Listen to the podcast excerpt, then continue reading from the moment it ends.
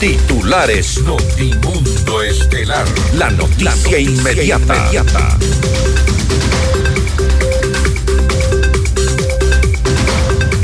El presidente de la Asamblea, Henry Kronfle, propone que la votación de las reformas al COIP se dé en tres bloques.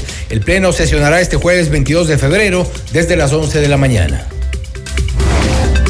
El Consejo Nacional Electoral aprueba el presupuesto de 60 millones para la consulta popular y referéndum. El director del ISPOL, Renato González, informa que se solicitará un nuevo pedido de extradición de Jorge El Mago Cherres, luego de que las autoridades mexicanas negaron una solicitud anterior. La Asamblea fiscalizará el censo del 2022 realizado por el Instituto Nacional de Estadística y Censos. Se suspende la audiencia de juicio por delincuencia organizada en contra de Abdalá Bucaram, su hijo Jacobo y tres personas más. Una acción de protección con medida cautelar suspende el concurso para defensor público. Italia ofrece apoyo a la Fiscalía General del Estado en su lucha contra el crimen organizado transnacional. Cinco fallecidos y más de 22 mil afectados dejan las torrenciales lluvias en el país asociadas al fenómeno del niño. En el ámbito internacional, Julian Assange no se presentó en la audiencia de juicio en la que se iba a decidir sobre su extradición a Estados Unidos, en donde se enfrentaría a cadena perpetua si es condenado por espionaje. La viuda del expresidente de Haití, Jovenel Moïse, es acusada de complicidad en el crimen de su esposo en el 2021 con el auspicio de Posgrados UTPL, Ford, Quito Motors. Metropolitano. Tu vida es importante para mí. Programa de información apto para todo público. Mundo 98.1 presenta Notimundo Estelar. Noticias, entrevistas, análisis e información inmediata. Notimundo, la mejor forma de terminar la jornada bien informado. Conducción, Fausto Yepes y María del Carmen Álvarez. Dirección de Noticias, María Fernanda Zavala. Dirección General, Cristian del Alcázar Ponce. Notimundo Estelar. Desde los estudios más modernos del país.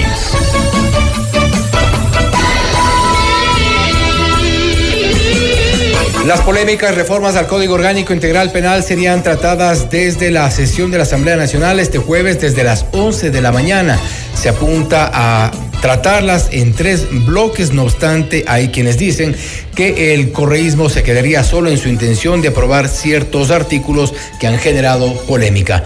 Amigos de FM Mundo 98.1, la radio de las noticias, bienvenidos a su espacio estelar de la información. Soy Fausto Yepes y junto a María Carmen Álvarez les contamos lo más destacado en las noticias de estas últimas horas. María Carmen, buenas tardes. buenas tardes, Fausto y amigos. Como siempre, gracias por acompañarnos en este espacio informativo. Revisemos enseguida nuestra agenda para el día de hoy. Conversaremos con el abogado Paul Buestán, él es asambleísta por Construye y con él hablaremos justamente acerca de esto, de las reformas al Código Orgánico Integral Penal. Estaremos también con el doctor Hernán Reyes, analista político, para hablar sobre el gobierno de Novoa y la consulta popular que se viene. Y con el abogado César Umajinga, asambleísta por Suma, hablaremos acerca de esta eh, fiscalización del, eh, del legislativo al proceso del censo del 2022. Las cifras no cuadran, lo vamos a revisar, analizar en esta entrevista. Para nuestra audiencia en Cuenca, recuerden que Notimundo se retransmitido por radio Antena 190.5 FM. Y pueden seguir el detalle de las noticias y nuestras entrevistas exclusivas en redes sociales y a través de nuestras plataformas. En X estamos como arroba Notimundo. En Facebook nos encuentra en Notimundo. En YouTube como FM Mundo Live. Somos FM Mundo 98.1, la radio de las noticias. Bienvenidos. Le mantenemos al día. Ahora, las noticias.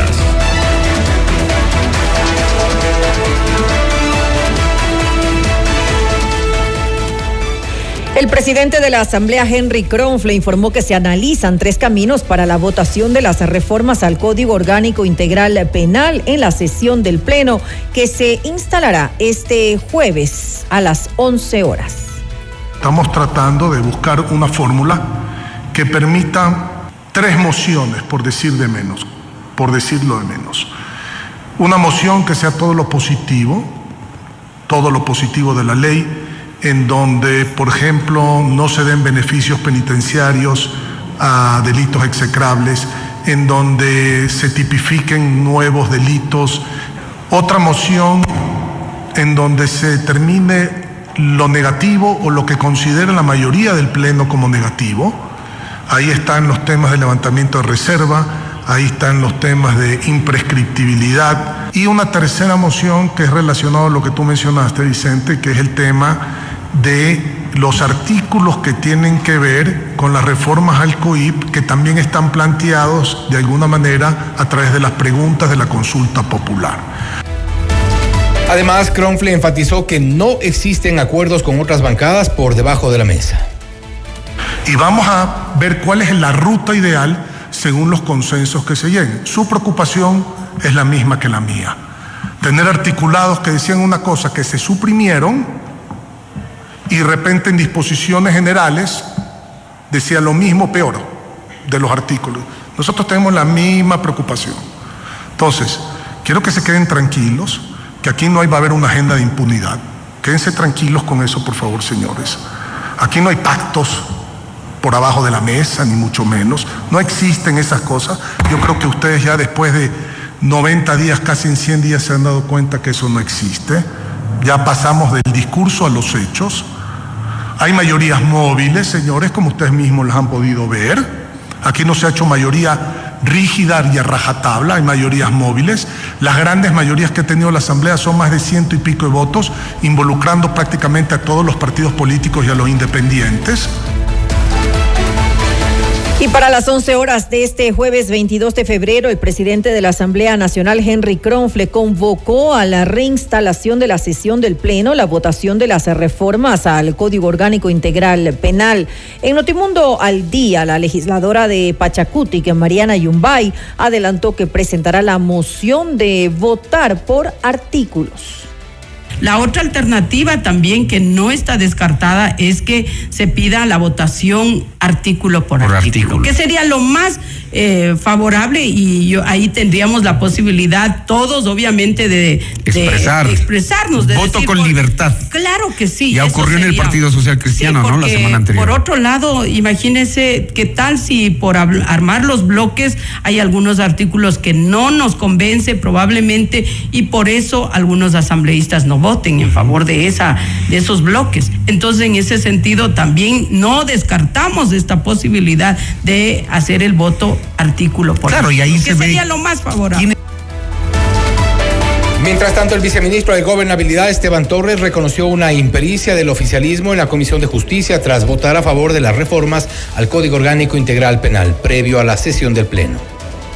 Nosotros hemos propuesto al resto de bancadas en la Asamblea una votación en tres bloques para dejar de lado aquello que creemos que es eh, erróneo, específicamente una modificación del recurso de revisión, pero no tanto porque se ha incluido a la CIDH. La CIDH siempre tendrá potestad para eh, emitir sus decisiones. Bueno, pero con un fallo vinculante, ¿no? El problema realmente se da cuando le dan, le equiparan a la CIDH a los comités de la ONU. Y eso es lo que está en la reforma. Entonces, evidentemente, en eso no estamos de acuerdo y por eso hemos propuesto salvar lo bueno porque hay cosas buenas. ¿Por qué el oficialismo votó a favor en la comisión? Yo creo que fue un poco de impericia. Creo que eh, se les pasó cuando uno está, yo estaba en la Comisión de Justicia como miembro, eh, en las reformas al COIP, que son las más complicadas, o las reformas al Código Orgánico de la Función Judicial, hay que ver artículo por artículo y uno tiene que con su equipo demorarse. Si uno es abogado tiene más facilidades, pero yo creo que fue producto de una impericia que se les pasó. Luego de que el Instituto Nacional de Estadística y Censos rectificó que el número de habitantes ecuatorianos ascendió a los 17.7 millones, la Asamblea Nacional sesionó para fiscalizar eh, el censo llevado a cabo por la institución. La legisladora por la Revolución Ciudadana, Paula Cabezas, calificó de mediocre al proceso realizado por el INEC y agregó que esto no refleja la realidad del país. Luego de un proceso repleto de irregularidades, retrasos e incumplimientos de toda índole, el Instituto Nacional de Estadísticas y Censos presentó finalmente el 21 de septiembre los resultados del Censo de Población y Vivienda 2022. Y como era previsible, los resultados son genuinamente acordes con todo el proceso. Es decir, de una metodología atropellada, antitécnica y mediocre. Es decir, de una metodología que no permite ver los resultados reales. Todos los riesgos que implica el octavo Censo Nacional de Población, séptimo de vivienda y primero de comunidades, finalmente se concretaron en cifras. Más de una vez se los dijimos que era un proceso arriesgado, inseguro y poco efectivo. La asambleísta por Pachacutic, Mariana Yumbay, enfatizó que el censo 2022 excluyó a diversas comunidades indígenas y resaltó que este fue utilizado como una herramienta política. Habíamos advertido que va a ser un fracaso el censo que se había previsto realizar en dicho año. Y no por ser malos, quizás por, por maldad, sino porque veíamos que no se garantizó un proceso de, verdad, de participación de todos los actores en este proceso del censo.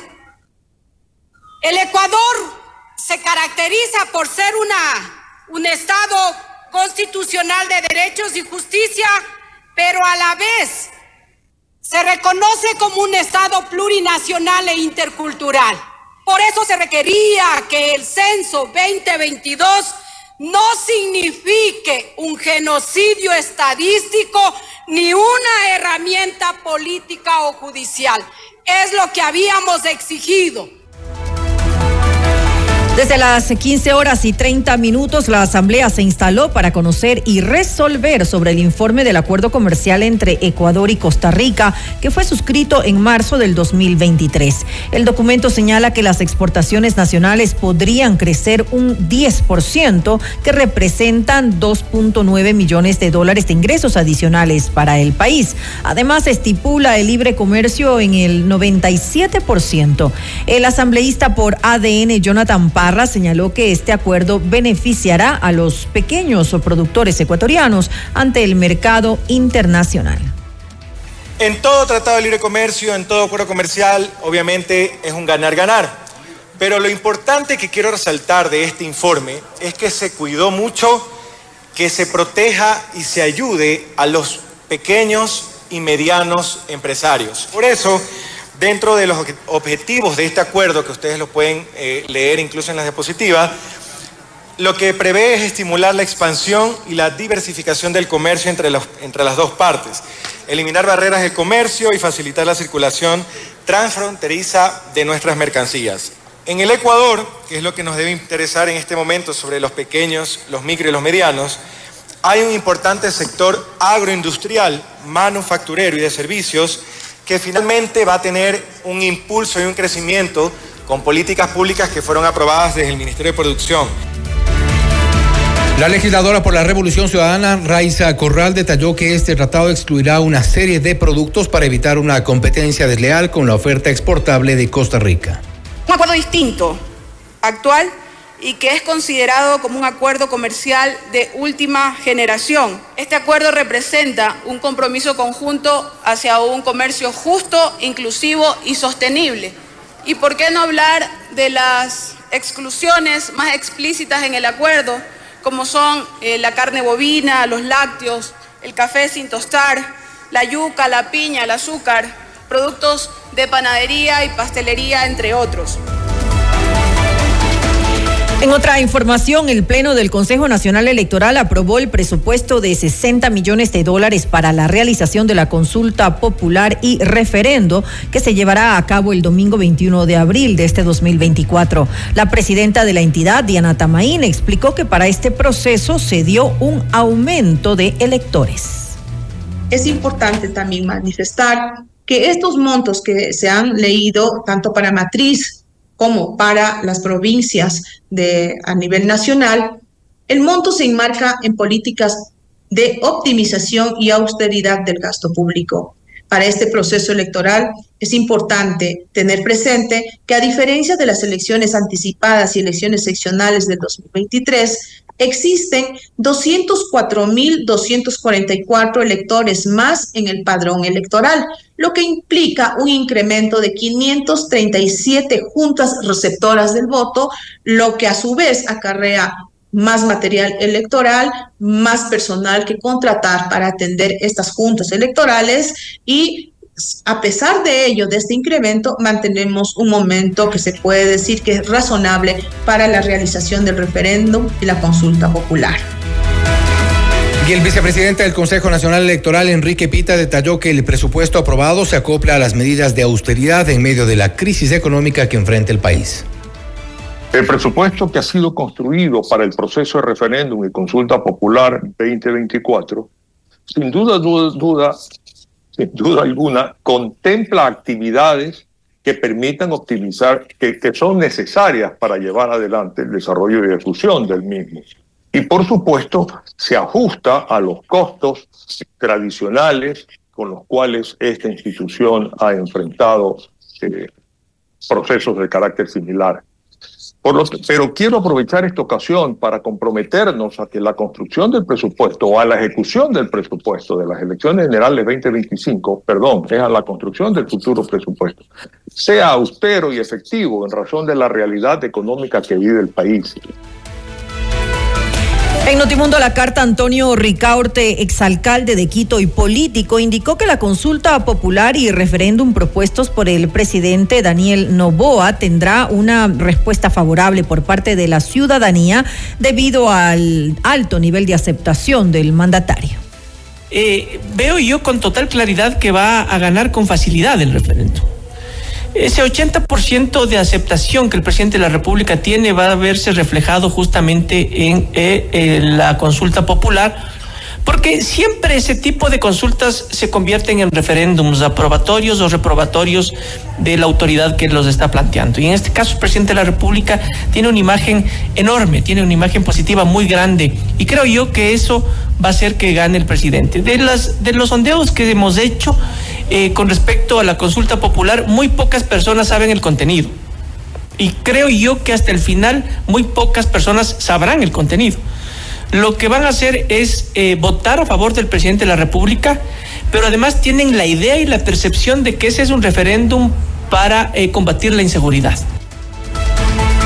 Y luego de que la justicia de México negó el pedido de extradición de Jorge Cherres, investigado por el presunto delito de falsedad de información en el desfalco al Instituto de Seguridad Social de la Policía Nacional, ISPOL, la presidencia de la Corte Nacional de Justicia anunció el fin de este proceso. En Notimundo al Día, Renato González, director del ISPOL, adelantó las acciones que se tomarán desde la entidad.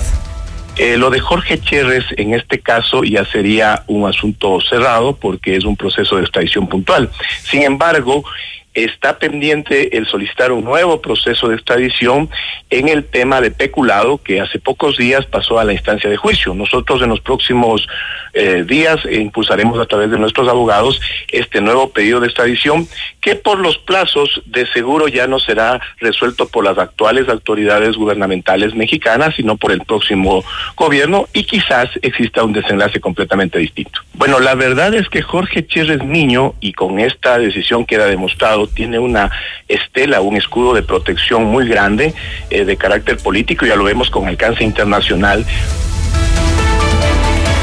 La audiencia preparatoria de juicio por delincuencia organizada contra Abdalá Bucaram, su hijo Jacobo Bucaram Puley y tres personas más que estaba programada para este 20 y 21 de febrero fue suspendida debido a la ausencia del abogado defensor de uno de los procesados. Según Alfredo Arboleda, abogado defensor de Bucaram, la diligencia se canceló porque el abogado Diego Córdoba, defensor del ex agente de la AMT Leandro Berrones, no compareció. A pesar de que los abogados de la defensa justificaron su ausencia, el tribunal resolvió declarar fallida la audiencia y sancionó a Córdoba con dos salarios básicos, es decir, 920 dólares. Los acusados están procesados por supuestas irregularidades en la comercialización de mascarillas y 21 mil pruebas rápidas para diagnosticar el COVID-19 en pandemia. Y atención, un juez de garantías penales de Chones suspendió el concurso de selección y designación del defensor público. Esto luego de que María Portalupi Ferot, expostulante del concurso, presentó una acción de protección con medida cautelar, señalando que este proceso se habría vulnerado la Constitución desde la conformación de la Comisión Ciudadana en 2023. La expostulante también resaltó que durante el proceso se han presentado una serie de inconsistencias. Asimismo, criticó que los nuevos integrantes de la comisión hayan establecido nuevos requisitos al proceso que anteriormente no fueron considerados. Usted está escuchando Notimundo. Periodismo objetivo, responsable y equitativo.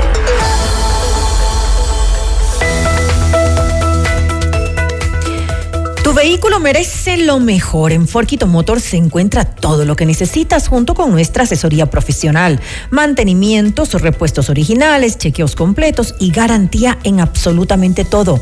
Y recuerda, no todos los talleres son expertos. Si tienes un Ford, trátalo como un Ford en Ford Quito Motors. Si estando en la ciudad con tus amigos la pasas increíble, ¿te imaginas si se van todos de viaje? Este es Valentín con Mole El Jardín puedes ganar cuatro pasajes para que viajes con tus amigos al destino que elijan con Copa Airlines. Acumula 50 dólares en facturas y participa. Un momento de compras en Mall El Jardín los puede llevar a donde quieran. Para casos de cáncer de próstata, lo más indicado hoy en día es la prostatectomía robótica y en el Hospital Metropolitano la hacemos. Consúltanos ya sobre esta tecnología quirúrgica que es la más avanzada del mundo y la tenemos en el Hospital Metropolitano. Y puedes seguir las noticias a través de redes sociales y en nuestras plataformas en X en arroba Notimundo S, en Facebook como Notimundo. Puedes descargar también la aplicación en la App Store y Google Play. Encuéntranos como FM Mundo 98.1. Somos la radio de las noticias. Volvemos. Objetividad y credibilidad. Notimundo Estelar. Con María del Carmen Álvarez y Fausto Yepes. Regresa enseguida. Somos tu mundo. Mundo.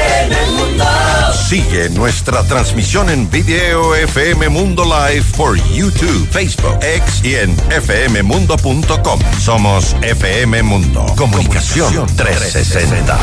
Inicio de publicidad. Hola Paco. Hola José. Necesito tu opinión Paco. Ya le tengo que llevar a mi Ford a los mantenimientos. No sé si llevarlo a la casa o buscar otra opción porque no quiero que me salga caro. José, tranquilo. Yo siempre llevo mi Ford a Quito Motors y todo va sobre ruedas. Le hacen los chequeos necesarios, me explican cualquier problema y lo mejor de todo es que te dan garantía y usan repuestos originales. No todos los talleres son expertos. Acércate a Ford Quito Motors y encuentra lo que tu vehículo necesita. Si tienes un Ford, trátalo como a un Ford. Ford, Quito.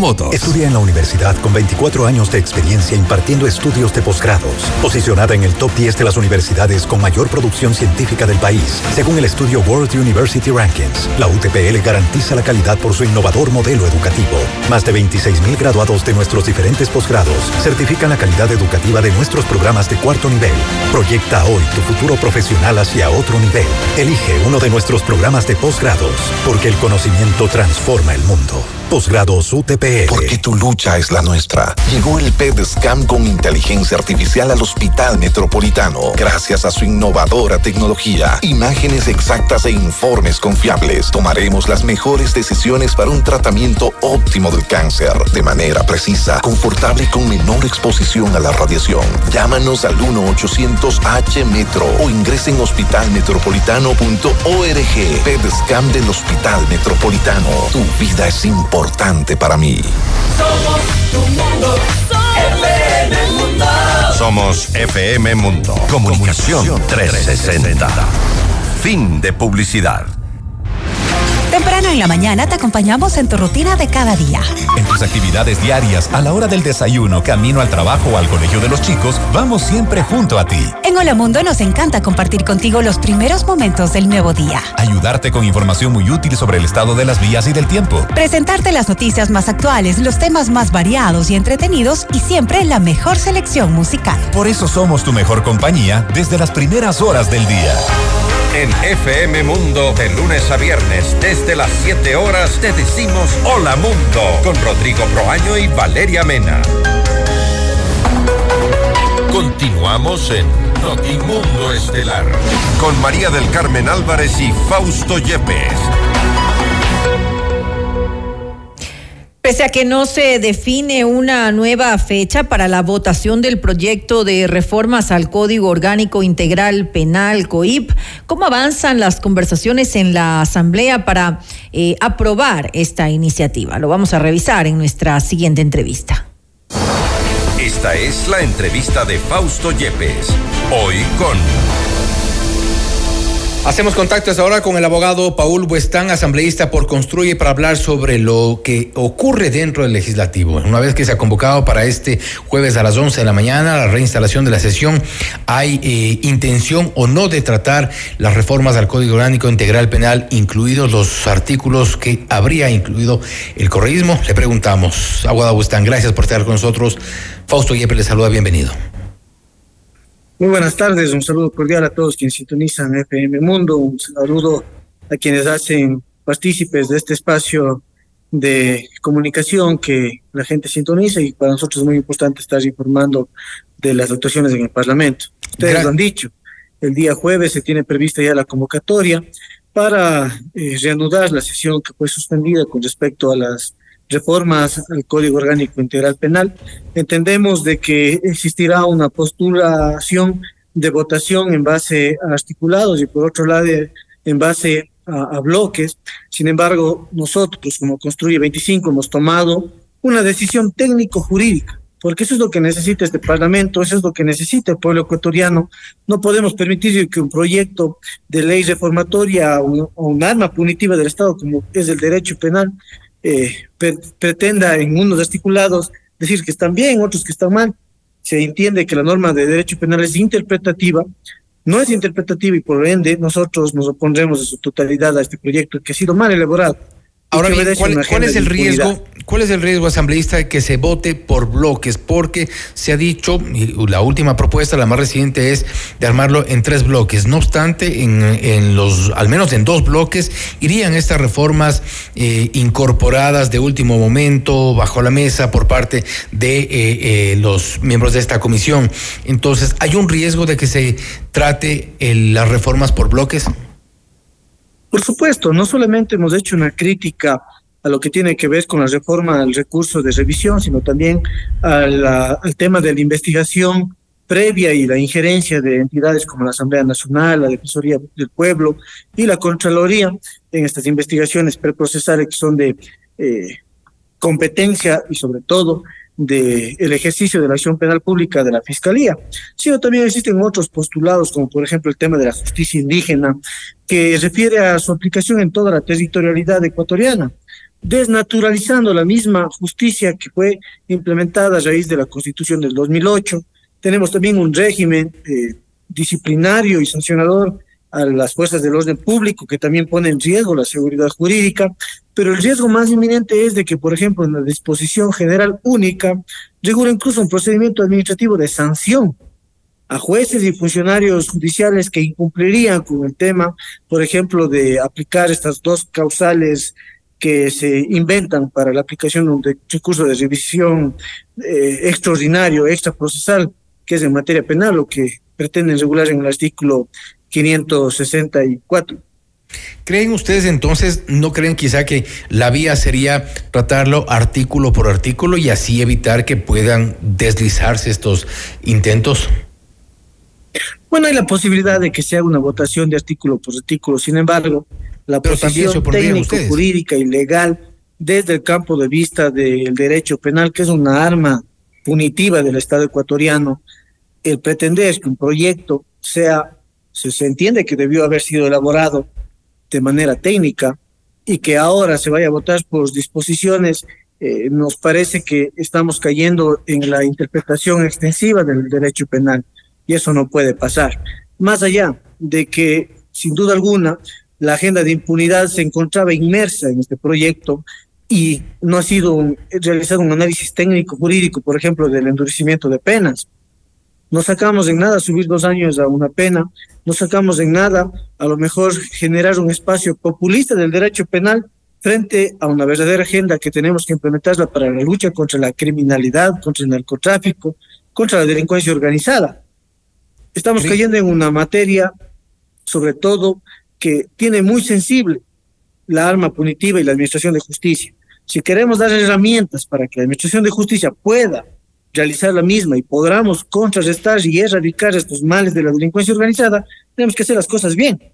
No podemos jugar con un proyecto que lamentablemente fue, construye, la que sacó a la luz cómo se quería de la noche a la mañana meternos una costina de humo y aprobar lo que eh, pretenden para generar una, una agenda de impunidad. Hay que recalcar que construye no es parte de la Comisión de Justicia, no conoce o no conoció de los antecedentes de este proyecto y es por eso que nosotros hemos sido empáticos y rechazamos de plano cada una de estas actitudes que lamentablemente ponen en tela de, de duda y sobre todo en riesgo seguridad jurídica del país. Ahora vale destacar que son eh, reformas que vienen tratándose e incluyéndose desde el régimen de la asamblea anterior, es decir, ya había algunas propuestas, ahora se ha concretado incluso con la opción de, eh, o al menos con la intención de reforzar la, la, seguridad en nuestro país, de combatir la inseguridad eh, en este contexto de conflicto armado interno. Y este habría sido, de alguna forma se ha dicho, un pretexto para poder incluir otras reformas del endurecimiento de penas entre ellos, pero ustedes eh, se mantienen en que allí había una agenda de impunidad, una agenda eh, que quizá con esta denuncia, con todos los cuestionamientos de estas dos últimas semanas, se le cayó al correísmo? Por supuesto. Por ejemplo, en el recurso eh, de revisión en materia penal, que es extraprocesal de última ratio, Actualmente existen tres circunstancias en las que cabe este recurso, como por ejemplo la que, que exista una persona que se creía que está muerta, que existan informes falsos, informes que inducieron al error en la administración de justicia, o que se configuren con nuevos hechos la, materiales la inocencia de un sujeto que ha sido procesado. Y en estos tres casos solamente proceden con prueba nueva, es decir, con hechos nuevos que configuren esa inocencia. Se pretende aumentar dos circunstancias. La primera, que sean en base a vicios de, vicios de procedibilidad que actualmente en cualquier proceso en materia penal se van subsanando conforme va avanzando el proceso. Y la quinta causal que pretenden implementar es que se acepten aquellos informes de comités de derechos humanos que la misma Revolución Ciudadana en un momento decía que son un basurero, una recolecta de basura, y que hoy que pretenden beneficiarse para que se revisen las sentencias que causaron Estado, que son cosas juzgadas en el Estado ecuatoriano, y se genere, por supuesto, una inestabilidad jurídica, se vulnere la independencia de la Administración de Justicia y por ende se vulnere el sistema judicial ecuatoriano. Y por otro lado, pretender que, por ejemplo, se archiven investigaciones previas y que esto se regule cuando en el Código Orgánico de la Función Judicial ya existen términos, plazos, e incluso en el Código Orgánico Integral Penal existen los plazos para las investigaciones eh, previas que son para buscar los índices, los indicios de responsabilidad penal, no se pueden archivar con una simple regulación normativa. Estamos desnaturalizando las instituciones del derecho penal, como el recurso de revisión, como la investigación previa, como el feminicidio, que actualmente desnaturaliza el femicidio. Y que no lo digo yo, lo dicen ya los mismos eh, grupos pro mujeres, los grupos en contra de la violencia de la mujer, que lamentablemente ven incluso estas figuras como des, van desnaturalizando esa lucha social de las mujeres que muy bien se lo ha ganado en la sociedad y que ahora se pretenden con un tinte político y populista, desnaturalizar absolutamente todo el trabajo. Asambleísta, ahora creyendo que o pretendiendo creer que en estas eh, propuestas habría algún punto rescatable, quizá, por ejemplo, respecto de los informes de comités de derechos humanos o de la Comisión de Derechos Humanos, la respuesta ante esta crítica, este cuestionamiento, incluso ante esta revelación, eh, la respuesta por parte de los integrantes de la Revolución Ciudadana ha sido a qué le temen, a qué le temen o a qué le tienen miedo. ¿Cuál es su lectura de esta respuesta o de esta reacción desde la Revolución Ciudadana a los cuestionamientos? Bueno, nosotros no tenemos miedo absolutamente a nadie, peor a prófugos de la justicia. A lo que tenemos que tener miedo es a que se manipule el sistema jurídico del país. Y eso lo vamos a defender y lo vamos a detener desde el Parlamento. No podemos permitir de que se hagan normativas a medida de quienes pretenden regresar a un país a caminar por las calles como si nada lo hubiesen hecho. A eso le tenemos miedo, a que se juegue con la dignidad de un parlamento que la estamos intentando recuperar, pero sobre todo que se pretenda instaurar estas instituciones que la verdad eh, nos tienen preocupados y le preocupa al pueblo ecuatoriano que se meta la mano en la administración de justicia desde todo punto de vista. ¿Cuál es el riesgo de que se levante la reserva, el sigilo de un proceso de investigación previa que lleva adelante Fiscalía en, eh, en, la parte judicial? Y que pueda ser conocido eventualmente por asambleístas que tienen que hacer algún tipo de, de, control o fiscalización. ¿Hay un riesgo fuerte allí? Por supuesto que hay un riesgo, riesgo inminente en la realización de justicia. La investigación previa es de carácter reservada, en donde se van a recolectar los, y los, las varias circunstancias que puedan permitir llegar a la responsabilidad penal de un sujeto activo del delito. Y del hecho de que se permita la intersección o la intervención para poder tener información por órganos que nada tienen que ver con la acción penal pública, que es de carácter eh, reservada de la Fiscalía General del Estado, pudieran generarse nuevos campaneros, como lo ya, ya observamos en el caso Metástasis, por ejemplo, en que salió a reducir información de quiénes van a ser los allanados, en dónde van a estar procesados, en dónde van a darse estas actividades por parte de la Fiscalía y la Policía Nacional, y tenemos dos prófugos de la justicia tenemos que impedir que se intervenga y se dé una intromisión en la administración de justicia. No es posible que se permita que entidades que son de carácter de control político intervengan y sobre todo obtengan información en investigaciones que su mismo nombre lo dice, son previas y que permiten buscar los indicios para responsabilidades penales de delincuentes.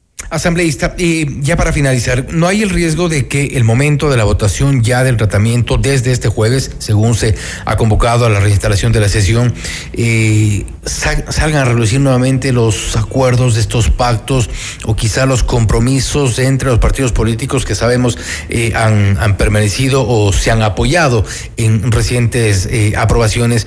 ¿No hay el riesgo de que salga nuevamente eso y pues aquí no pase nada? No, el riesgo siempre va a existir porque lamentablemente cuando se instauró la nueva asamblea existió una distribución, por ejemplo, de las comisiones más sensibles del Parlamento, dentro de las cuales está la Comisión de Justicia, porque si es que existía un compañero de construir en esta comisión, de seguro no hubiésemos votado de manera unánime y hubiésemos sido nosotros los que denunciábamos de manera previa, prematura, lo que estamos viviendo. El riesgo siempre va a existir, sin embargo, de llegar a aprobarse este proyecto de reformas que tienen que ver netamente con la intromisión de, la justicia y sobre todo con la impunidad, pensaremos también en acciones de carácter inconstitucional, porque sin duda alguna se está vulnerando al sistema jurídico normativo de este país.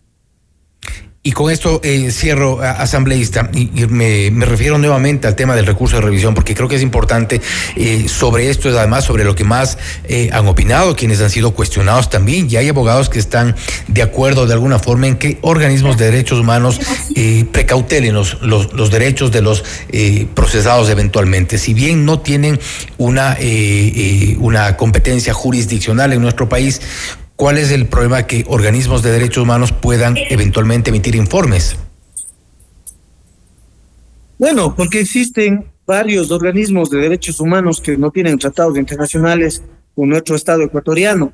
Por ejemplo, el Estado ecuatoriano ha recogido pronunciamientos en el campo, sobre todo de la vulneración de derechos por el Estado, como en el caso de la Corte Interamericana de Derechos Humanos.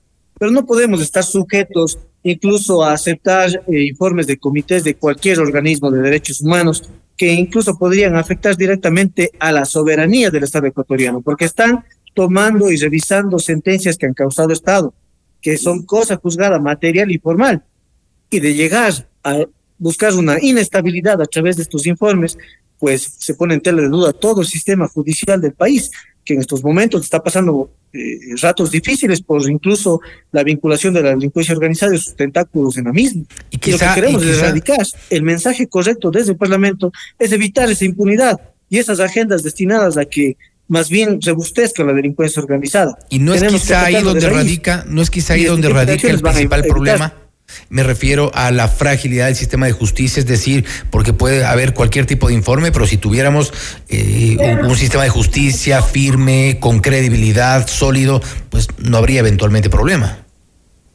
Así es, más que todo, desde que se implementó la Constitución de la República del 2008 que decían que va a durar una serie de años y que ya tiene eh, muchos reparos y propuestas de reformas, se generó una expectativa de que los jueces son generadores de derecho y el impermitir, además de esto, que eh, se aprueben informes de Comité de Derechos Humanos con supuestos derechos de carácter de avanzada, sería entorpecer un sistema de administración de justicia que lo queremos salvar y que creemos que hay eh, mensajes correctos desde el Ejecutivo y el Parlamento no tendría que quedar de lado. Tenemos que dar un mensaje correcto y es luchar contra la impunidad y no permitir de que se ponga en riesgo la Administración de Justicia. Y creo que hacia allá hay que apuntar a, mejorar la institucionalidad en el país porque tenemos lamentablemente un sistema de justicia frágil, un sistema de derechos humanos frágil, un sistema eh, de gobierno frágil y pues ese es parte de nuestros principales problemas. Asambleísta, nuevamente gracias por haber estado con nosotros. Gracias a ustedes por el espacio, un abrazo fraterno al pueblo ecuatoriano y a mi provincia, la provincia del Cañar. Gracias, un abrazo también para todos por allá. Ha sido el abogado Paul Buestán, asambleísta por Construye, hablando sobre lo que ocurrirá desde este jueves en adelante cuando se reinstale la sesión en el Pleno de la Asamblea Nacional para tratar las reformas al Código Orgánico Integral Penal. El correísmo se queda solo en su intento por reformar el COIP, pues aparentemente sí con ciertas eh, eh, señales que se han dado desde la Asamblea Nacional. No obstante, hay dos opciones de momento que se han planteado, la votación artículo por artículo o la votación en tres bloques. ¿Cuál será el apoyo que tenga por parte de los partidos políticos y los movimientos? Pues se verá desde el próximo día jueves. Esto es Notimundo Estelar, siempre bien informados. Noticias, entrevistas, análisis e información inmediata. Notimundo Estelar regresa, enseguida. Somos tu mundo. mundo. Mira nuestros mejores contenidos. Suscríbete gratis a nuestro canal de YouTube FM Mundo Live. Somos FM Mundo. Comunicación 360. Inicio de publicidad. Hola Paco. Hola José. Necesito tu opinión Paco. Ya le tengo que llevar a mi Ford a los mantenimientos. No sé si llevarlo a la casa o buscar otra opción porque no quiero que me salga caro. José, tranquilo. Yo siempre llevo mi Ford a Quito Motors y todo va sobre ruedas. Le hacen los chequeos necesarios, me explican cualquier problema y lo mejor de todo es que te dan garantía y usan repuestos originales. No todos los talleres son expertos. Acércate a Ford Quito Motors y encuentra lo que tu vehículo necesita. Si tienes un Ford, trátalo como a un Ford. Ford, Quito Motors. En Banco Amazonas te ofrecemos la mejor tasa del mercado. Con inversiones 3.0 tienes más de una forma de ganar.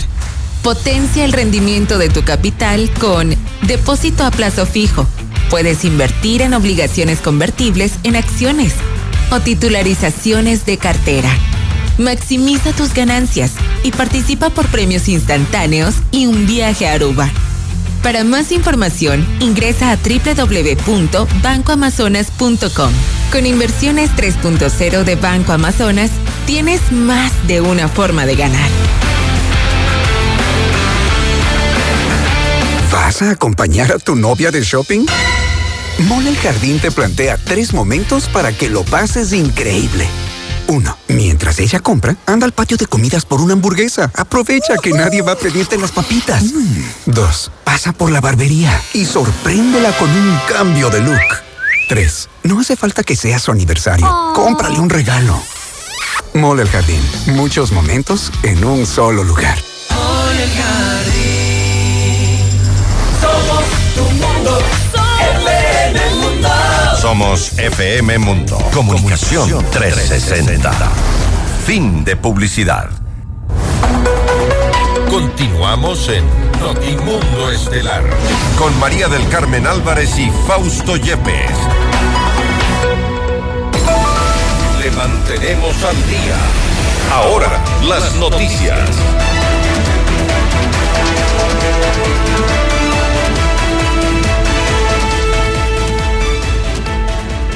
Por unanimidad, el Pleno de la Asamblea ratificó el acuerdo comercial entre Ecuador y Costa Rica. Esta postura se basó en el informe elaborado por la Comisión de Relaciones Internacionales, donde se planteaba un aumento del 10% de las exportaciones del país.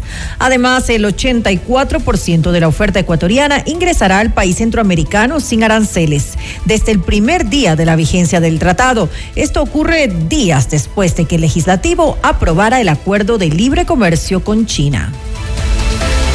Y en una reunión del Consejo de Seguridad Pública y del Estado, José Swing ha asumido oficialmente como presidente encargado de la Corte Nacional de Justicia. Su designación se dio luego de la renuncia del ex titular de la entidad, Iván Saquicela, tras haber cesado sus funciones al cargo de la, a, cargo de la institución. El presidente Daniel Novoa tomó juramento de Swing como autoridad de la Corte previo a su nombramiento por vuestra dignidad y por la responsabilidad que tiene ante el país como miembro del Consejo de Seguridad Pública y del Estado, jura solemnemente cumplir con las responsabilidades que la Constitución y la ley manda, guardar reservas sobre los asuntos que se traten en las sesiones del Consejo. Si así lo hacéis, que la patria os reconozca, caso contrario, ella os demande. Queda legalmente posicionado como miembro del Consejo de Seguridad Nacional Pública y del Estado. El viceministro de Gobernabilidad Esteban Torres señaló que desde el gobierno se están develando entramados de corrupción y casos de funcionarios cuyos salarios superan al del presidente de la República. Van a haber temas muy importantes en las empresas públicas, ¿sí? Estamos destapando muchísima corrupción, corrupción lamentablemente institucionalizada, y solo les voy a dar un adelanto. No es posible que Petroecuador tenga que pagar ya en ejecución casi 460 millones de dólares. ¿Sí? Ahí hay una corrupción de jueces, de abogados, de funcionarios, de absolutamente todos. Así que sí, poco a poco y como se tiene que hacer, van a haber cambios importantes, eh, estructurales además, en aquellos sectores más sensibles de la economía, porque a veces nos enfocamos en el gasto que tiene la Asamblea pero nos olvidamos que hay empresas públicas con 10 mil, con 9 mil trabajadores, con personas que están ganando dos y tres veces lo que gana el presidente de la República por una serie de contratos colectivos truchos y una serie de corrupciones y eso se tiene que terminar.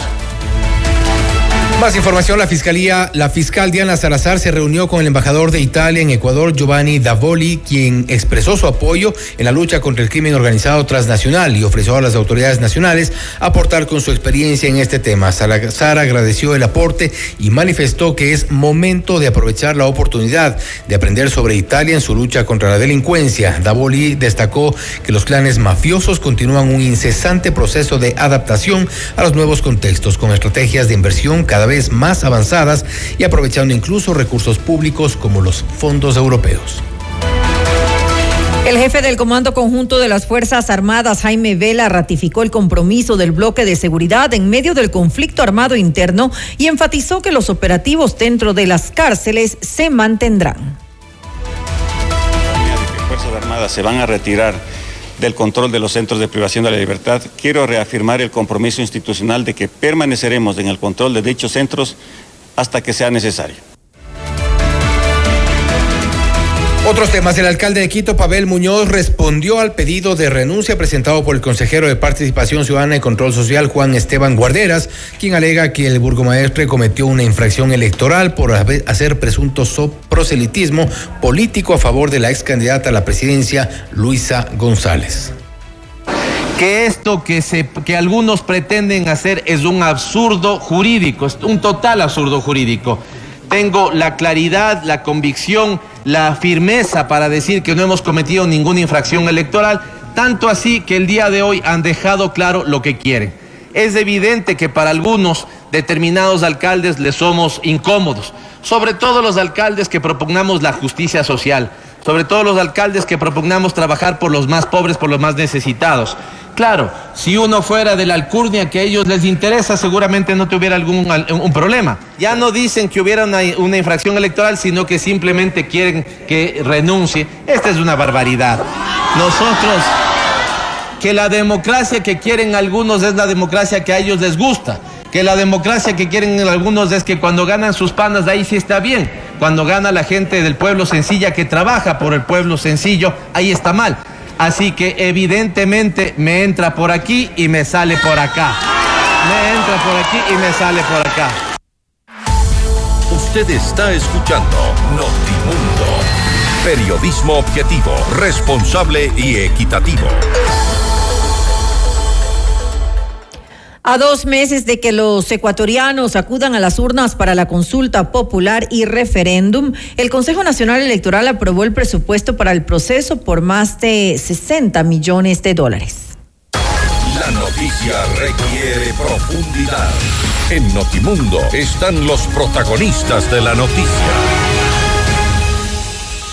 Estamos en contacto ya con el doctor Hernán Reyes, analista político, para hablar sobre el gobierno de Novoa y la consulta popular que se viene. Se ha aprobado ya el presupuesto por parte de las autoridades electorales que se viene y es eh, el momento para hacerlo. Doctor Reyes, gracias por estar con nosotros. Fausto Yepes le saluda, bienvenido. Eh, buenas tardes o buenas noches, Fausto. Muchas gracias por la invitación. ¿Es el momento para hacer esta consulta popular, el referéndum quizá, o estamos frente a la intención de un gobierno de ratificarse, de consolidarse en el poder? Creo que hay que entender que los, las consultas populares o los referéndum eh, son al mismo tiempo que acciones de democracia directa, tienen un carácter jurídico, evidentemente, al mismo tiempo son también acciones de carácter político. Y a mí me da la impresión de que eh, en el timing del presidente Novoa, eh, la realización de la consulta popular de aquí a dos meses aproximadamente va a significar la, eh, la creación y el funcionamiento de una suerte de caballo de batalla en un término, digamos, medio que se puede alargar hasta fines de año con las, con las preguntas y, la, y, los cambios que se van a hacer a nivel jurídico eh, de cara a las elecciones del, del, próximo año. Así que me parece más que, más que nada un acto que tiene un tinte político antes que otra cosa, puesto que cuando uno revisa los contenidos de las preguntas se encuentra con que muchos de ellos, eh, desde al menos el criterio de varios juristas que conocen del tema, no requerirían de una consulta popular y que eh, entonces lo que demuestran es más bien otro, otro interés, otro afán. Inclusive, claro, varios de los temas que tienen que ver con la seguridad ahora mismo se ha comenzado a discutir. El ministro del Trabajo lo ha puesto eh, en el debate. El tema del trabajo por horas, hay ciertas coincidencias, acercamientos tanto con el sector empresarial, sector sindical, es decir, las preguntas rondan en función de temas que no necesariamente debían o podían ser consultados y tampoco en este momento, no son cambios tampoco eh, radicales que podrían generarse tras los resultados de la consulta. Definitivamente. Sin embargo, eh, creo que como yo decía, el, el, periodo escogido, el, timing escogido por el presidente Novoa implica que eh, la consulta popular eh, tenga todo el acumulado de legitimidad y de apoyo, digamos, de la ciudadanía que se ha visto reflejado en cifras eh, numéricas en algunas encuestas de opinión eh, respecto al tema seguridad, el momento en que confluyen tanto en, la política pública, la firma del decreto 111, las acciones que se están desarrollando cotidianamente por parte de Fuerzas Armadas y la policía, eh, la difusión de la cantidad de operativos, de detenidos, etcétera, junto con eh, las preguntas que de las 11 preguntas, 9 tienen que ver con temas directos, o al menos 8 tienen que ver con temas directamente vinculados con la seguridad, uno encuentra que lo que se intenta es justamente de forma política eh, potenciar más eh, y eh, enfatizar más el mayor logro y lo que le ha dado de alguna manera el capital político que tiene el presidente Daniel Novoa. Y usted se refería, por ejemplo, al timing, es decir, en el contexto de un conflicto armado interno, en el contexto del estado de excepción, que de alguna forma ha, ha devuelto la seguridad, aun cuando esto se puede cuestionar, es decir, no sabemos qué ocurrirá cuando las Fuerzas Armadas abandonen las cárceles abandonen las calles, cuando los militares dejen de estar eh, eh, en ciertos sectores considerados peligrosos. ¿Esto podría eh, mantenerse en el tiempo, esta popularidad que hoy por hoy se, se siente o sea, se ha registrado? Esa es la gran pregunta, ¿hasta cuándo va a poder seguir conservando Daniel Novoa el capital político que ahora tiene? Eh, hay una enorme dosis de incertidumbre, diría yo, con respecto a los escenarios futuros. Mal hacen a veces eh, cierta, cierta prensa, ciertos periodistas en acogerse demasiado fácilmente al discurso oficial, en el sentido de que durante estas primeras semanas se ha reducido en términos porcentuales 450% el número de, de sicariatos, de crímenes, de asesinatos, o ha disminuido en 800% en tal sector número de eh, homicidios. Eh, no se puede hacer simplemente esas extrapolaciones. Eso significa justamente dar pábulo al discurso de que efectivamente esto es una, es una acción eh, completamente exitosa. Y sin embargo, desde mi punto de vista, eh, primero hay que mirar el mediano plazo al menos para ver si la acción eh, conjunta de las Fuerzas Armadas y la policía es exitosa, al menos en las cárceles, yo de lo que tengo entendido, no están controladas todas las cárceles en el país, sino aproximadamente la mitad de las cárceles en el país. Eso no se dice, por ejemplo, a nivel de medios de comunicación masivos, se enfatiza eh, los casos de cárceles controladas y eh, por el otro lado tampoco sabemos, yo creo que hay mucha incertidumbre de cuándo eh, pudiera eventualmente generarse una reacción y una reacción fuerte de parte de los grupos de delincuencia organizada frente a los algunos operativos, frente a algunas capturas de, cuantiosas en cuanto a, droga que se han hecho, de armas, frente a estos allanamientos que se hace en, sectores donde finalmente lo que hay es microtráfico, pero a la larga puede esto, digo yo, generar una reacción en cadena y por ende podría malograrse, digamos, la imagen eh, de control y de, y de poder que este momento eh, está encarnado en la figura del, presidente Daniel Novoa. Ahora, esta relación creo que es importante, hacer eh, la relación entre la consulta popular que se viene, esta aceptación que, que puede tener por parte de la gente, los ciudadanos, quienes acudirán seguramente a las urnas, y esta sensación de seguridad momentánea, al menos, o al menos es lo que vamos a hablar en el presente una, una seguridad quizá ficticia, han dicho, eh, de que se siente en el país. Es echar mano de esta, de esta sensación para poder ganar en las urnas, pero hay, todavía ese, ese, ese pendiente, porque vemos operativos, vemos y muchas de las de las de las operaciones militares policiales que apuntan no necesariamente a quienes al menos quienes queremos ver un poco más allá eh, ver los peces gordos que se llaman definitivamente todavía no hay buenas noticias, digamos, en el sentido de capturas de los capos, de los, de los jefes de los, de los sectores delincuenciales. Hay eh, capturas y además en términos numéricamente bastante raros, si es que hay más de siete mil personas eh, que han sido detenidas en operativos militares policiales. ¿Por qué de ellas menos de 300 son considerados terroristas? ¿Quiénes son las demás personas detenidas? Alguien podría decir, se trata de eh, ladrones de menor cuantía, de gente que ha cometido delitos de otro tipo y que no pertenecen necesariamente a, a bandas delincuenciales pues sí, y a eso se habría que sumar eh, quizá qué se está haciendo con esas personas.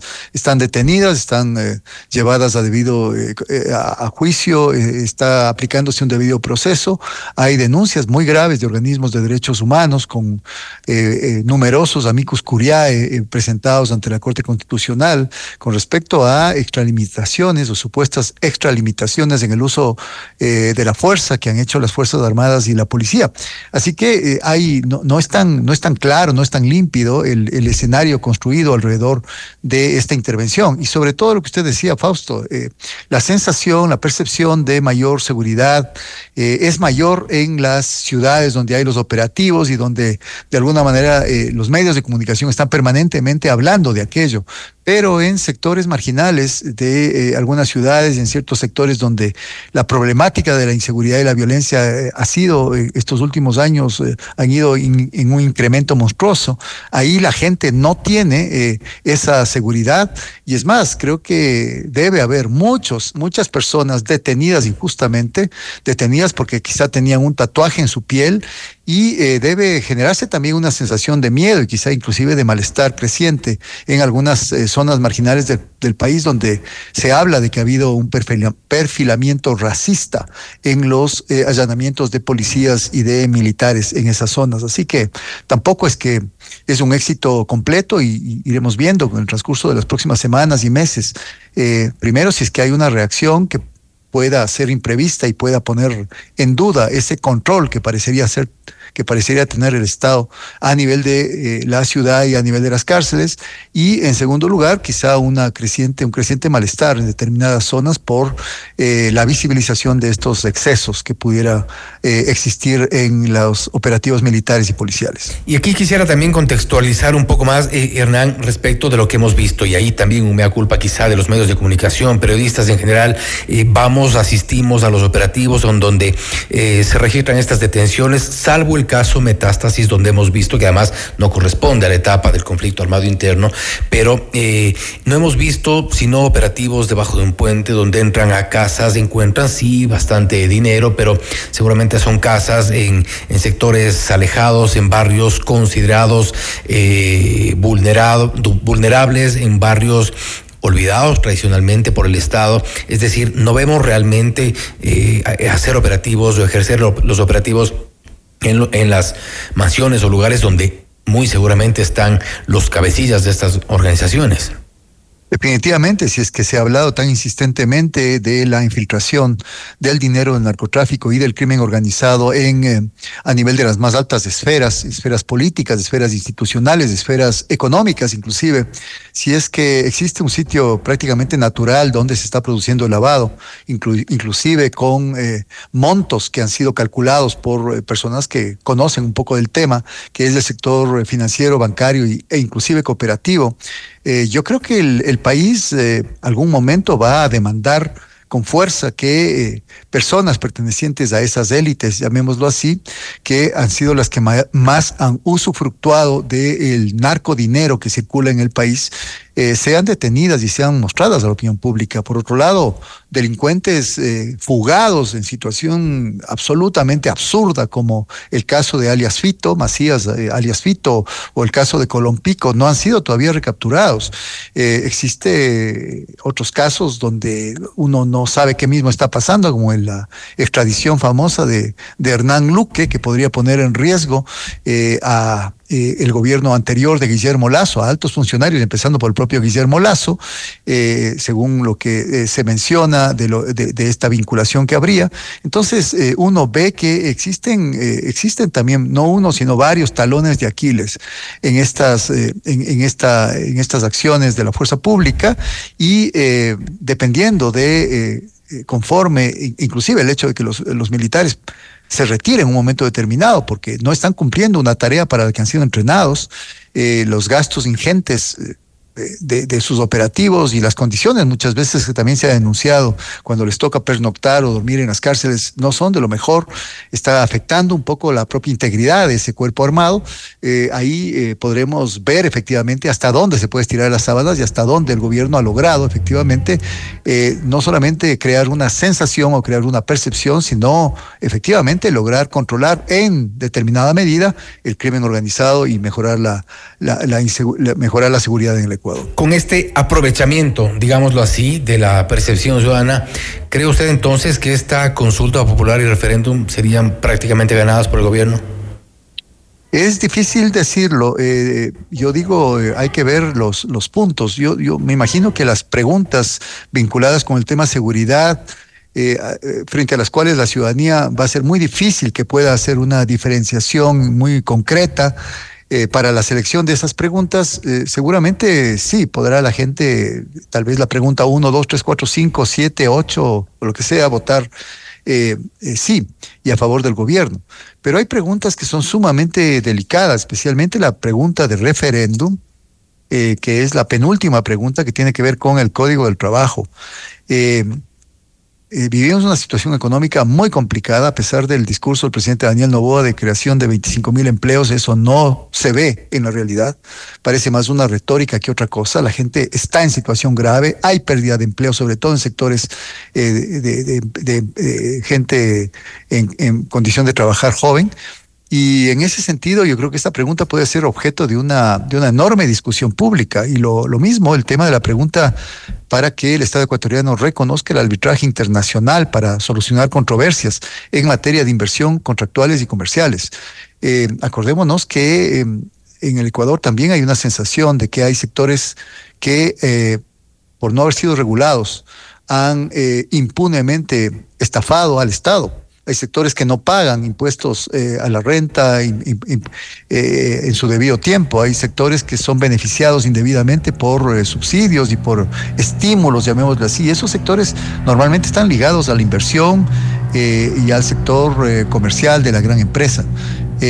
darles un arbitraje internacional significa sacarles de la jurisdiccionalidad ecuatoriana, lo cual creo yo también puede ser objeto de una enorme controversia y polémica. Así que no necesariamente ha habido otros casos donde parecía que las consultas populares eran prácticamente un, un caso ganado y a la larga, el momento en que se dieron, estoy pensando justamente en el propio tema de, de la consulta del ITT Yasuní, de la consulta anterior que perdió el presidente Guillermo Lazo, cuando todos, todo el mundo decía que va a ganar la consulta y especialmente esa pregunta va a ganar porque aparentemente era racional que el Estado tenga más recursos y, perdió. Así que no es eh, simplemente una ganancia anunciada.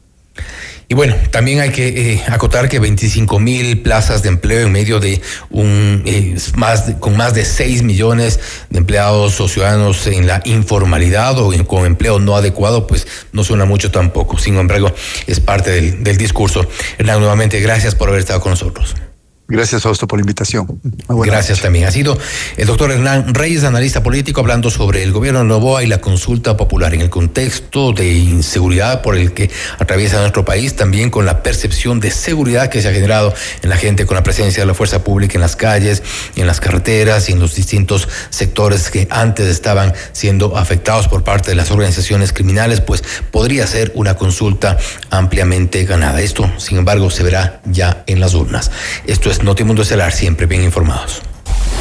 Noticias, entrevistas, análisis e información inmediata. Notimundo Estelar regresa, enseguida. Somos tu mundo, mundo. Sigue nuestra transmisión en video FM Mundo Live por YouTube, Facebook, X y en fmmundo.com. Somos FM Mundo. Comunicación 360. Inicio de publicidad. Porque tu lucha es la nuestra. Llegó el PEDSCAM con inteligencia artificial al Hospital Metropolitano. Gracias a su innovadora tecnología, imágenes exactas e informes confiables, tomaremos las mejores decisiones para un tratamiento óptimo del cáncer de manera precisa, confortable y con menor exposición a la radiación. Llámanos al 1-800-H-METRO o ingresen en hospitalmetropolitano.org. PEDSCAM del Hospital Metropolitano. Tu vida es importante para mí. ¿Necesitas tiempo contigo misma? Te comparto tres momentos para disfrutar en Mall El Jardín. Uno, El helado de chocolate lo puede todo. Pide una copa extra grande. Mm. Dos, Pruébate looks diferentes y sorpréndete a ti misma. Tres, Un corte de cabello radical que ni tu perro te reconozca. Mole el Jardín. Muchos momentos en un solo lugar. Mole el Jardín. Somos tu mundo. FM Mundo. Somos FM Mundo. Comunicación 360. Fin de publicidad. Continuamos en Notimundo Estelar con María del Carmen Álvarez y Fausto Yepes. Le mantenemos al día. Ahora, las noticias.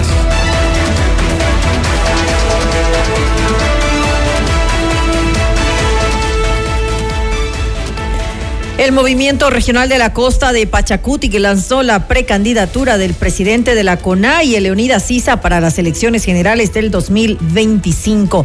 A través de un documento se establecen 22 resoluciones en las que también se incluye la expulsión del ex asambleísta Ricardo Vanegas de las filas de la organización política. Por su parte, Isa realizó un llamado para construir un bloque que integre a sectores sociales de izquierda.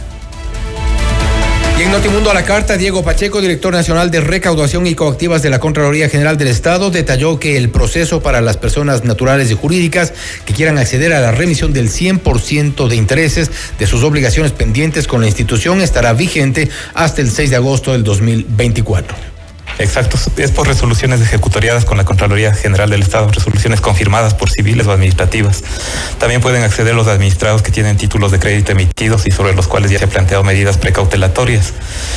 Y también aquellos que tienen obligaciones que no provienen de procesos de control de los recursos públicos, pero como te decía hace un momento, tienen obligaciones con el Ministerio del Ambiente o tribunales de tránsito, pero que de acuerdo a nuestra legislación nosotros tenemos que ejercer esa capacidad coactiva.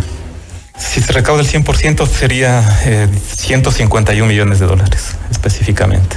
Pero obviamente estamos a expensas de la aceptación de la ciudadanía, porque también somos consecuentes y conscientes de la situación económica por la que está pasando el país. Una, vez que se eh, accede a este beneficio, no habrá ningún tipo de recurso adicional posible. Exacto. La Secretaría de Gestión de Riesgos reportó la muerte de cinco personas a causa de las torrenciales lluvias que se registran en el país. Tres de ellas eh, fallecieron eh, debido a un deslizamiento de tierra en el cantón Ponce Enríquez, en uh, Azuay otra por un socavón registrado en Santo Domingo de los Áchilas y uno adicional en Paján. La Dirección de Monitoreo de Eventos Adversos de Gestión de Riesgos informó que desde el pasado 29 de enero hasta el 19 de febrero, 22.769 mil eh, eh, personas han resultado afectadas en eventos ocasionados por el temporal. 238 han sido damnificadas y 6 han eh, resultado heridas. Las lluvias intensas que soporta Ecuador han provocado deslizamientos y otros problemas en las carreteras del país. El Ministerio de Transporte y Obras Públicas reportó que hay tres vías cerradas de forma total. En la Concordia, Puerto Nuevo, una alcantarilla colapsó en el kilómetro 23. Los trabajos continúan para rehabilitarla. La carretera Santo Domingo a permanece cerrada por la caída de rocas en el kilómetro 83. La ruta alterna que puede tomar es Santo Domingo, 10 de agosto, Los Bancos.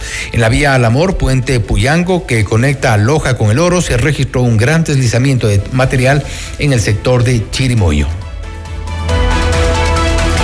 La vía Cuenca Molleturo El Empalme permanecerá cerrada hasta las 7 horas del 21 de febrero. De acuerdo con la Secretaría de Gestión de Riesgos, esto se debe a la caída continua del lodo en el kilómetro 90 de la carretera. Esto ocurre en medio de las condiciones invernales que enfrenta el país que han desencadenado deslizamientos de tierra e inundaciones. Frente a las intensas condiciones invernales, el secretario de Gestión de Riesgos, Jorge Carrillo, confirmó que estas tienen relación con el avance del fenómeno de El Niño en el país. De acuerdo a, las estimaciones, 17 provincias se iban a ver afectadas, unas en mayor cantidad, otras en menor cantidad. Por ejemplo, estamos eh, en los ríos, Manabí, Guayas, El Oro en menor medida, etcétera. Entonces, en ese sentido son las provincias que más van a sufrir esta época lluviosa y la influencia del fenómeno El Niño. Efectivamente, nosotros tenemos constante comunicación con el INAMI. El INAMI nos indica que hasta fines de este mes se van a esperar la mayor cantidad eh, de lluvias, obviamente esto es una predicción, y van a continuar hasta el mes de abril, donde ya se van a estabilizar y ahí va, a continuar la época no lluviosa. En este momento nos encontramos en la época lluviosa. Y a esta época lluviosa se le ha sumado el efecto del aumento de la temperatura del mar. Es decir, que podemos decir todo esto igual eh, basado en datos técnicos, que las lluvias tienen la influencia del fenómeno El Niño. Tenguel, El Morro y Pozorja están entre las parroquias rurales de Guayaquil que más han sufrido los estragos de las torrenciales lluvias asociadas al fenómeno del niño. Las precipitaciones de la noche del lunes 19 y de la madrugada de este martes 20 de febrero dejaron 10 barrios afectados solo en la parroquia rural y costera de Pozorja. Alex Sanchundia, director de gestión de riesgos del municipio de Guayaquil, informó que entre 200 y 300 viviendas quedaron inundadas. Agregó que hasta el momento se han despachado mil kits de ayuda humanitaria. Y en el sector El Guabo, provincia del Oro, la Policía Nacional incautó 400 paquetes de clorhidrato de cocaína encaletados al fondo de la cisterna de una vivienda que funcionaba como empacadora. La sustancia oculta en paquetes tipo ladrillo pretendía ser enviada al mercado internacional. La institución no ha precisado si existen personas detenidas por este operativo. La Corte Constitucional eliminó la sanción de prisión por conducir con llantas lisas debido a una sentencia que declaraba la inconstitucionalidad de esta contravención. Los agentes podrán reducir eh, puntos de la licencia del conductor y retener el vehículo de los infractores. A través del documento, la Corte señaló que estas sanciones ya neutralizan el riesgo y consiguen un efecto disuasivo, por lo cual no resulta necesaria una orden de prisión.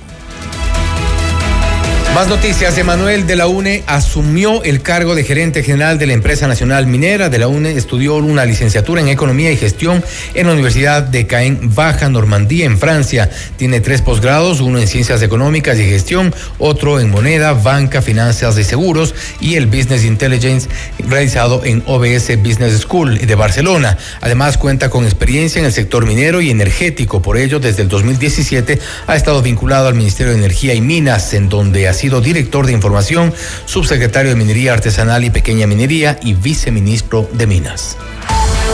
Usted está escuchando Notimundo. Periodismo objetivo, responsable y equitativo.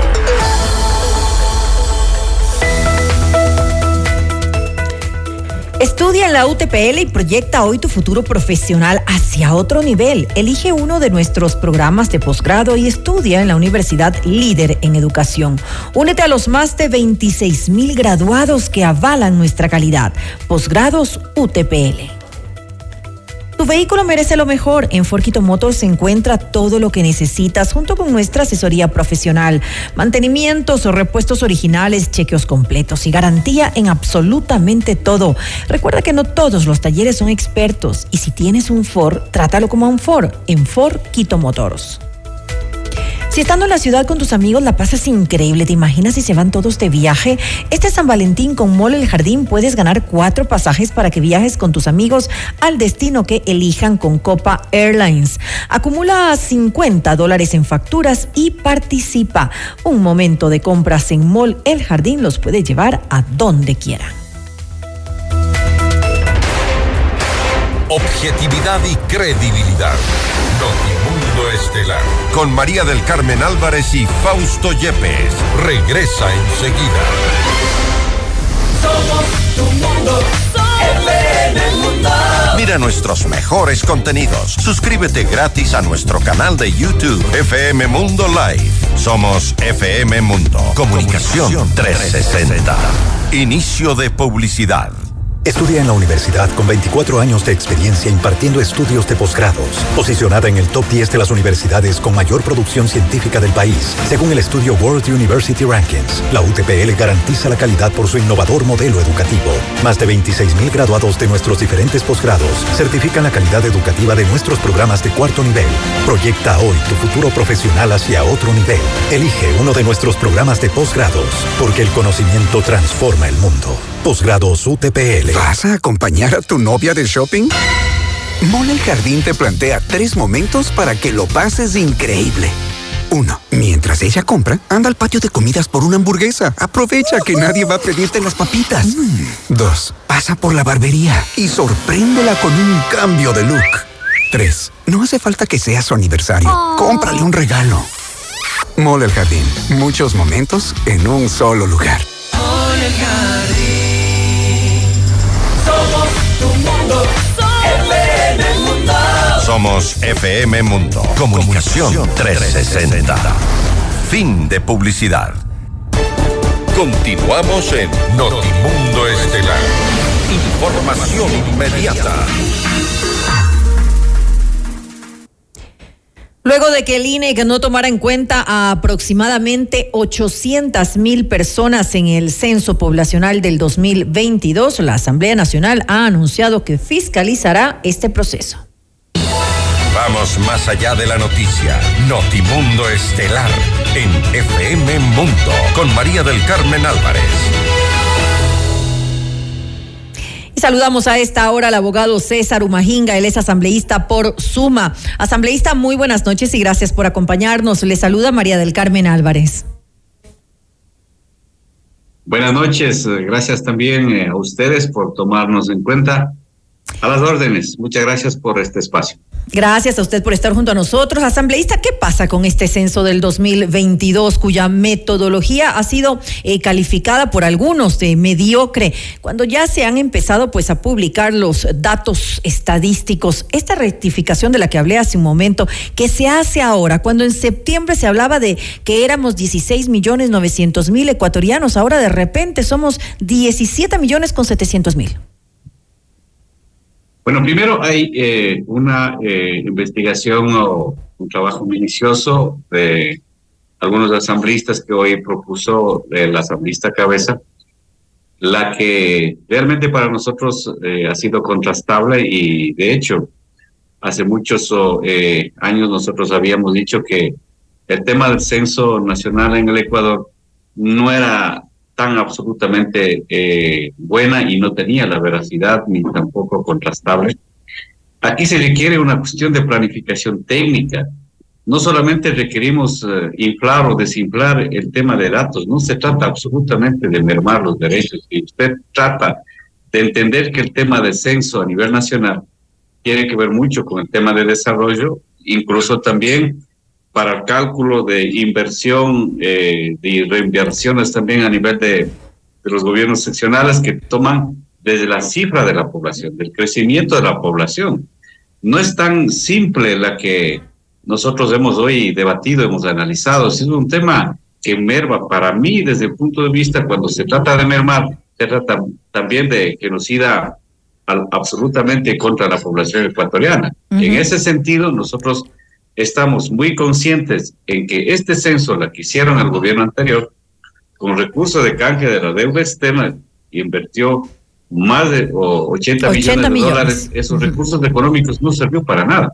Y por eso hemos dicho al presidente de la República que no acepte estos datos, que no publique esos datos hasta que las comisiones interdisciplinarios pueda también en efecto eh, hacer eh, su trabajo de investigación, tanto el de Comisión de Derechos Colectivos, el control político y también control constitucional, entre varias comisiones puedan también realizar un trabajo técnico, un trabajo bastante también eh, académico. En ese sentido, habrá muchas autoridades que van a comparecer para que ellos también demuestren las preguntas, las repreguntas, porque aquí nosotros queremos fiscalizar, fiscalizar y también remitir a la Contraloría General del Estado como es vulneración de derechos, es alteración de datos.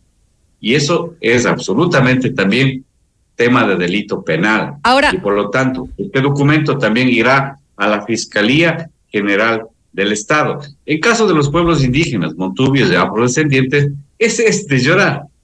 Y cuando yo era muy pequeño se decía que teníamos el 7.5%, los datos descendientes igual un poco más, un poco menos. Se fluctuaba más o menos ese dato, pero a partir de eh, ese entonces, que estoy hablando ya más de una década y media, vemos que los pueblos indígenas, también los montubios, cuando revisan los datos, están rebajando casi el 3.5% hasta 4%. Es decir, que los pueblos indígenas, los afrodescendientes, estamos desapareciendo de la mapa. Así es. Eso es una irresponsabilidad. Ahora, se da esta, se da esta cifra, por ejemplo, que es alarmante de, se habla de un etnocidio estadístico al pueblo afroecuatoriano con cifras un poco eh, porcentuales como las que usted eh, mencionaba. Es decir, en este caso específicamente, en el 2001 la representación era del 4.8%, en el 2010 eh, del 7.2% y ahora en el 2022 del 4.9%, lo cual genera sorpresa porque se ha regresado a lo de hace más de 20 años atrás. Arte magia está menorando en ese sentido. Nosotros hemos dicho que es inocidia y eso será absolutamente claro. Así está aprobado dentro de la resolución. Eh, es sorprendente, por eso es que nosotros hemos dicho que a muchas comunidades indígenas, campesinos, yo creo que también ha pasado lo mismo en los descendientes, igual en el sector montubio, eso eh, está muy claro, es evidente. Por eso nosotros hemos dicho que el tema de la planificación, estadísticas para eh, tomar una decisión de la política social, eso significa para nosotros desarrollo, no es simplemente eh, quitar y sumar. Aquí es un delito muy claro y evidente. Esperemos a futuro nosotros también poder también tener la información con esta investigación, aspiremos también contar con varios también informaciones de diferentes instancias. El tema de manejo económico de, tantos millones de dólares, igual en época del gobierno anterior, no sé cuál fue el sentido, no hubo absolutamente planificación. Hay mucha gente que dice, ¿sabe qué? No llegó a realizar el censo, no llegó a la casa. Eso significa que fueron técnicos que montaron la información, falsificaron absolutamente el tema de información. Eso es un delito penal. Ahora, ¿qué decir acerca del comité evaluador que también ha sido eh, cuestionado porque según algunas organizaciones em, funciona como juez y parte? Es decir, eh, ¿son funcionarios del, del INE eh, quienes fueron seleccionados como evaluadores? eso se ha puesto también en tela de dudas. Sin embargo, el, el INE, la institución, dice que de ninguna manera. Ellos lo niegan y dicen que hay organismos independientes y de gran prestigio que han participado en esta evaluación. Va también a, dar paso a esta investigación, me imagino. El tema del comité de evaluación, cualquiera que haya sido, eh, puede ser Juan Pedro, cualquiera que haya sido, tiene que aparecer. Tiene que aparecer porque es un tema que debe realmente demostrar que esto, eh, cualquier funcionario o empleado que haya realizado este nivel de información, para probar sobre todo un trabajo entre comillas, un trabajo técnico, un trabajo planificado, un trabajo en territorio, un trabajo que tiene también recorrido durante eh, su tiempo de planificación en los territorios, a nivel del Estado ecuatoriano, a nivel del territorio ecuatoriano. Entonces, aquí es política del Estado, aquí falla sobre todo también el Estado ecuatoriano, falla los técnicos. Entonces, este censo para nosotros tiene que quedar para mi criterio, tiene que quedar absolutamente verificable y tiene que ser juzgado todos los funcionarios que han estado realizando este nivel de trabajo. En ese sentido, a futuro nosotros vamos a ir analizando. Esperemos contar ya con mucha información porque esta comisión, que se traslada a un montón de también comisiones, que tiene que hacer un trabajo bastante técnico, esperemos contar también con muchas informaciones. Yo aspiro, creo que estos temas eh, cualquiera que haya sido su interés, yo sí pienso y considero que eh, tanto para los asambleístas, para la Asamblea Nacional, eh, no se puede jugar con interés de la población ecuatoriana, no se puede jugar con, sobre todo también con el país, el Estado, al menos a los pueblos indígenas, tiene que garantizar, promover la cultura, la identidad, la tradición, el idioma, tantas cosas, el tema económico. la, realidad, tiene que reflejar la, la realidad del, del, país, definitivamente, porque si no, no tiene sentido que se realice un censo si no es apegado a la realidad. Ahora, asambleísta, hace pocos minutos escuchábamos a la legisladora eh, Mariana Yumbay, eh, asambleísta por Pachacutic, y ella decía que el censo fue utilizado como una herramienta eh, política.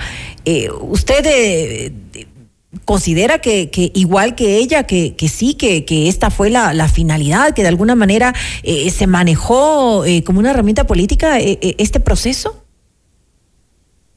mire, de hecho, cuando tengamos la información, cuando ya comparezca un montón de funcionarios, de hecho que nosotros vamos a tener muchas informaciones y por lo tanto usted tiene algunos ahí elementos para el tema de, por ejemplo, de poder también fiscalizar. El tema de fiscalización no solamente se trata de mandar a la cárcel, de investigar, es tratar de los ministros, también el tema de la materia de fiscalización es también pedir documentación. Entonces, aquí viene el tema de testimonios de los funcionarios que comparezcan y también testimonios también documentales que también tienen que comparecer.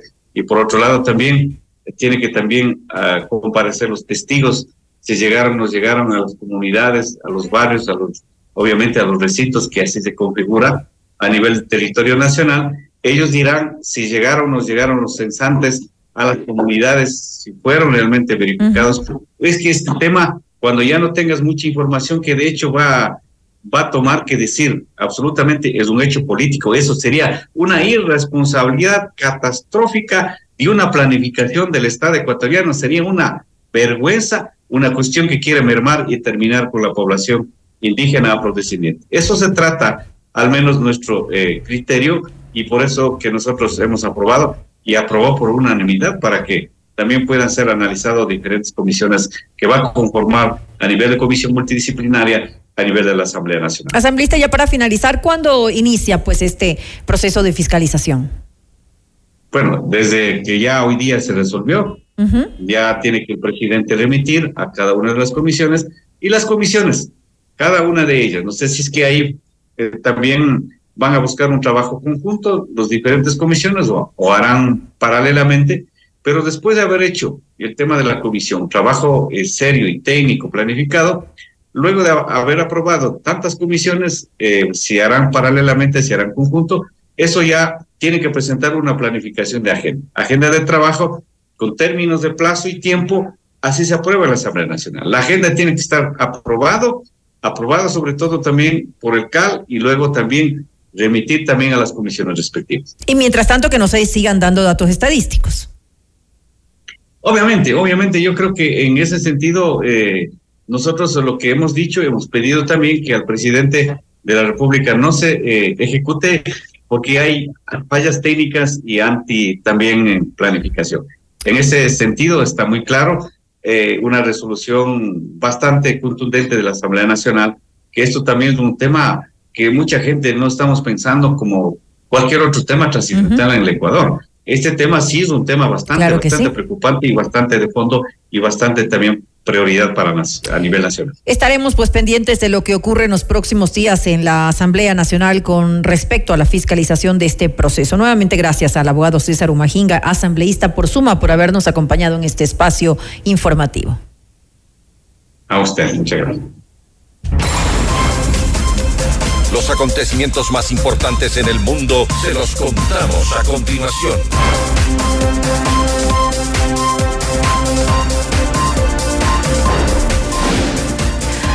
Julian Assange no se presentó al juicio clave para decidir su extradición a Estados Unidos debido a que según sus abogados se encuentra enfermo. Su equipo jurídico volvió este martes al Tribunal Superior en Londres para luchar por su último intento de evitar su entrega a Estados Unidos, donde se enfrentaría a cadena perpetua si es condenado por cargos de espionaje. La justicia estadounidense acusa al fundador de Wikileaks por 18 delitos de espionaje e intrusión informática por las revelaciones de su portal, que en el año 2010 y en el 2011 expuso violaciones de los derechos humanos en Irak y Afganistán. Por unanimidad, el Tribunal de Sentencia de Paraguay dictó 30 años de cárcel para Eusebio Torres Romero por torturas y crímenes de lesa humanidad cometidos durante la dictadura del expresidente Alfredo Stroessner. En el juicio oral se demostró que Torres ejerció tratos inhumanos a los hermanos Carlos Ernesto y Luis Alberto Casco y su esposa por ser opositores al régimen. No obstante, debido a que el excomisario tiene 87 años, deberá cumplir su condena en arresto domiciliario. El presidente de Estados Unidos, Joe Biden, ordenó a su personal de mayor rango que se enfoquen de manera agresiva en los comentarios incendiarios que emite Donald Trump, su posible adversario para las elecciones del 2024. El objetivo sería mostrar a su antecesor como una persona desquiciada e inadecuada para el cargo, según dijo, debido a su temperamento y forma de entender el mundo. Un informe de la Organización Mundial de la Salud reveló que casi toda la población mundial, alrededor del 99% de personas, respira aire que excede los límites de las directrices de la OMS y que contiene altos niveles de contaminantes. El documento agrega que la calidad del aire está estrechamente vinculada a la salud de los habitantes del planeta y que debido a la contaminación ambiental y doméstica ya se contabilizan alrededor de 7 millones de muertes prematuras al año. La justicia de Haití condenó a cerca de 50 personas por presuntamente estar implicados en el asesinato del expresidente Jovenel Moïse en el 2021, incluida la viuda del exmandatario. Un juez haitiano emitió un reporte final en el que acusa a la esposa de Moïse de complicidad y asociación criminal para cometer el magnicidio. Según el documento, el magistrado pidió que otras 50 personas, entre ellos 17 colombianos, fueran remitidas al Tribunal Penal para ser juzgadas por cargos de conspiración criminal, robo a mano armada, terrorismo, asesinato y complicidad de asesinato. Y hasta aquí la información. Gracias por su sintonía. Siga con la programación de FM Mundo 98.1. Así es, como siempre, gracias y que tengan una muy buena noche. Hasta mañana. FM Mundo 98.1 presentó Notimundo Estelar. Noticias, entrevistas, análisis e información inmediata. Notimundo, la mejor forma de terminar la jornada bien informado. Conducción, Fausto Yepes y María del Carmen Álvarez. Ingeniería de sonido, Mauro Olivo. Coordinación y redacción, Fernanda Utrera. Redacción y redes sociales, Daniel Ocaña. Esteban Cislema. Dirección de noticias, María Fernanda Zavala. Dirección general, Cristian del Alcázar Ponce. Notimundo Estelar. Se prohíbe la reproducción total o parcial de este programa sin previa autorización de FM Mundo. Notimundo Estelar. Con el auspicio de Posgrados UTPL. Ford, Quito Motors. Hospital Metropolitano, tu vida es importante para mí.